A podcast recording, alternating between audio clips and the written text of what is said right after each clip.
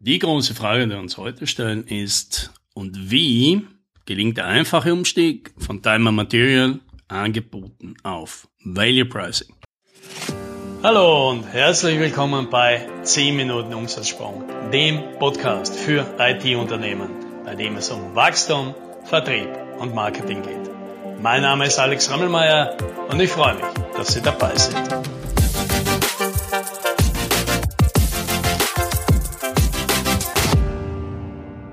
Wenn Kunden sich vom Value Pricing überzeugen lassen, dann ist natürlich die nächste Frage immer, naja, und wie genau kommen wir jetzt dorthin? Müssen wir jetzt das ganze Unternehmen umbauen? Und die Antwort, die ich früher gegeben habe, ist nein. Für die allermeisten Leute im Unternehmen, also für alle, die vor allem programmieren oder IT-Technik ändert sich gar nichts. Im Marketing und Sales ändern sich ein paar Sachen und natürlich im Pricing. Aber der Rest bleibt gleich. Und heute Heute würde ich sagen, naja, das würde ich gerne ein bisschen relativieren, denn zwar müssen die meisten Leute, also da muss keiner einziger seinen Job aufgeben oder verändern oder sonst einen größeren Wechsel durchmachen und die Leute machen auch die ganze Zeit noch dasselbe, wie sie bisher gemacht haben. Aber ja, das habe ich, glaube ich, früher ein bisschen unterschätzt, ist die Art und Weise, wie diese Leute über ihre Arbeit nachdenken, die ändert sich schon. Und wenn ich Kunden immer wieder begleite, dann merke ich, dass das gar nicht so einfach ist, in die Organisation rüberzubringen.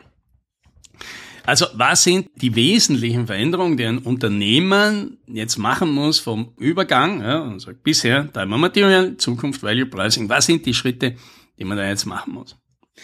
So, und das Erste ist natürlich, dass man aufhört, Arbeit anzubieten und Arbeit zu verkaufen, ja, weil Arbeit verkauft man eben immer in Time Material, sondern stattdessen, dass man eben Ergebnisse verkauft. Und das ist schon mal gar nicht so ein einfacher Schritt, denn erstens glauben viele, sie bieten ja eher ein Ergebnis an. Aber es ist halt ein großer Unterschied, ob ich eine App anbiete oder ob ich die Entwicklung einer App anbiete. Ja, weil zweiteres ist ein Ergebnis, das erste ist die Arbeit, die hoffentlich geplanterweise, wenn alles gut geht, zu diesem Ergebnis führt. Ja, aber der große Unterschied ist eben, was ist, wenn das alles nicht optimal abläuft? Wer trägt dann das Risiko? Wer zahlt dann den größeren Aufwand? Und in einem Fall ist das der Anbieter und in einem Fall ist das der Kunde. Und für einen Kunden macht das natürlich einen großen Unterschied. Also das erste Mal ist, wir müssen ein Ergebnis anbieten und hier ist es gar nicht so einfach zu beschreiben, ja, was ist denn das Ergebnis?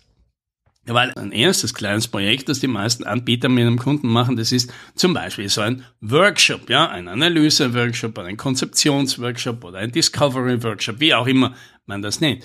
Und ein Workshop ist aber kein Ergebnis. Ein Workshop ist wieder eine Tätigkeit. Ja, auch wenn der jetzt irgendwie einen fixen Preis hat, aber letztendlich ist der halt so gering, dass der Kunde da nicht drüber nachdenkt. Etwas anderes wäre, wenn man dem Kunden das Ergebnis verkauft, das aus dem Workshop rauskommt. Und wenn ich Unternehmer frage, was ist denn das Ergebnis des Workshops, ist es meistens schon gar nicht so klar. Ne? Ja, da könnte jetzt zum Beispiel die Antwort sein, naja, dann ist einmal klar, welchen Prozess der Kunde überhaupt digitalisieren will und wie der ausschaut. Und sagt, naja, okay, der Kunde hat also einen neuen Prozess, aber was heißt das jetzt? Steht der jetzt einfach irgendwo auf einer Leinwand, ja, und man hat den im Workshop bearbeitet oder ist der schon in der Organisation verankert? Haben da jetzt schon alle Stakeholder den unterschrieben? Hat man den überhaupt schon ausprobiert, diesen neuen Prozess? Ist auch geprüft, ob der in der Organisation zusammenpasst überhaupt?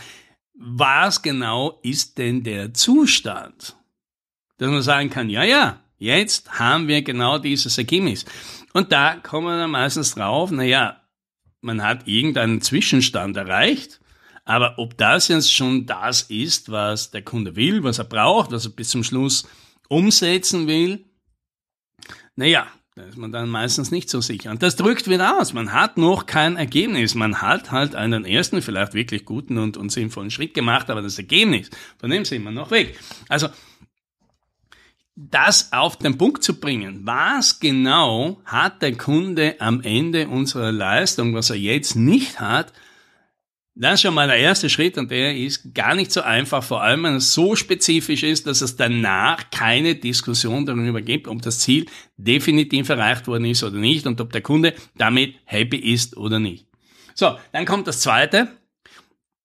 Was ist dieses Ergebnis wert? Ja, natürlich im Value Pricing reden wir über Werte. Das ist tatsächlich eine schwierige Frage. Wie viel ist es wert? Also manchmal ist es ganz einfach, weil es um klare Kosteneinsparungen geht, aber das ist eher die Ausnahme. In vielen Fällen geht es ja eher um nicht monetäre Werte, also um Zufriedenheit oder um Fehlerrobustheit oder um Sicherheit oder um Beseitigen von Chaos oder mehr Kontrolle oder Effizienz. Alles schwierig zu berechnen. Deswegen will ich jetzt sagen, auf diese Frage kann man, wenn man will, jetzt einmal in ersten Schritt die Abkürzung machen. Das Ergebnis ist einfach das Wert, was wir bisher dafür verrechnet haben. Also wenn wir bisher für einen Workshop halt 5000 Euro verrechnet haben, dann können wir das zuerst einmal dort lassen. Oder wenn wir sagen, dem Kunden einen ersten Prototypen oder MVP zu bauen, Minimal Viable Product zu bauen, kostet 20.000 Euro. Und das haben wir bisher an Tagen abgeschätzt. Kann man diesen Preis jetzt mal so lassen? Ja, in Zukunft wäre wahrscheinlich schlau, darüber nachzudenken, was ist er dann wirklich wert. Aber das ist meistens an dieser Stelle zu schwierig. Also lassen wir mal diese Frage bestehen. Was ist das Ergebnis wert? Und jetzt kommen wir zu dem wichtigen Punkt. Jetzt bieten wir dieses Ergebnis fix an und stellen uns jetzt die Frage, wie können wir dieses Ergebnis wesentlich schneller erreichen im Unternehmen? Und das ist jetzt für viele völlig unklar, weil sie denken, pff, wie, wie soll das jetzt schneller gehen? Wir haben ja jetzt auch bisher nicht rumgetrödelt. Das stimmt, das haben die meisten Mitarbeiter wahrscheinlich nicht. Aber die Aufgabe war ja noch nie zu denken, geht das irgendwie schneller, wenn wir bestimmte Arbeiten komplett weglassen, wenn wir sie anders organisieren, weil, naja, weil man bisher ja Arbeit verrechnet hat. Und wenn man Time and Material, also Arbeit verrechnet dem Kunden, dann ist es ja völlig kontraproduktiv, darüber nachzudenken, ob ich schneller werden kann. Weil dann kriege ich ja, obwohl ich besser bin, obwohl ich mich meistens mehr anstrengen muss, obwohl ich bessere Leute brauche, kriege ich ja weniger Geld. Macht überhaupt keinen Sinn. Also denkt darüber in der Regel niemand so wirklich nach. Also natürlich versucht man effizient zu sein und eine gute Arbeit zu machen. Aber etwas ganz anderes ist, wenn man plötzlich dasteht und sagt, wie geht das jetzt in der halben Zeit? Und im ersten Schritt ist die erste Reaktion dann meistens immer, ja gar nicht natürlich. Aber wenn man die Übung ernst nimmt und sich wirklich denkt, okay, was könnten wir machen? Welche Voraussetzungen müssten wir schaffen? Was müssten wir anders tun? Was könnten wir hier an den anderen auslagern? Was könnten wir einfach überhaupt nicht mehr tun? Um das Ergebnis, ja, in seinem Wert für den Kunden mehr oder weniger gleich zu lassen, aber die Hälfte der Arbeit zu tun. Und meine Erfahrung ist, wenn man diese Übung wirklich ernst nimmt, dann geht sie praktisch immer. Also ich kann mich noch erinnern, bei uns, da war das früher so, dass wir das, was wir heute in drei halben Tagen machen, das haben wir früher in drei Wochen gemacht. Und die Anforderung für uns, das zu reduzieren, die kam jetzt weniger aus dem Value Pricing Aspekt, sondern dadurch, dass wir einfach gesehen haben, die meisten Kunden tun sich einfach mit der langen Zeitdauer und dem großen Ausmaß schwer. Und dann haben wir gesagt, okay, können wir das nicht statt in drei Wochen in drei Tagen machen. Ja, und als wir diese Übung dann ernst genommen haben, ist es uns gelungen. Ja, und gesagt, okay, ja, grundsätzlich können wir ein Ergebnis, das fast vergleichbar ist, indem wir einfach nur ganz viel weglassen, was man meistens sowieso nicht braucht oder was wenig Mehrwert bietet, einfach weglassen, schaffen wir es in drei Tagen. Danach haben wir sogar geschafft, es noch in einem Tag zu machen. Mittlerweile sind wir wieder auf drei halbe Tage gekommen, weil wir gesehen haben, dass dann die Qualität des Outputs einfach zunimmt. Aber die Frage einfach mal zu stellen, geht das. Geht das einfach schneller. Weil man jetzt nicht gleichzeitig die Sorge haben muss, wenn ich das schneller mache, dann verdiene ich ja weniger Geld.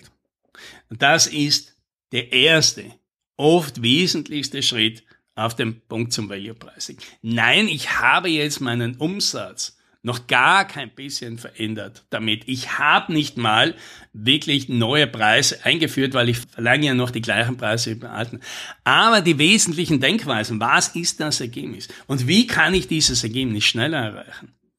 Das sind schon mal zwei ganz große Punkte, ganz große Challenges ins Unternehmen rein. Und wenn man die mal hat, dann kann man den nächsten Schritt dann oft noch leicht machen.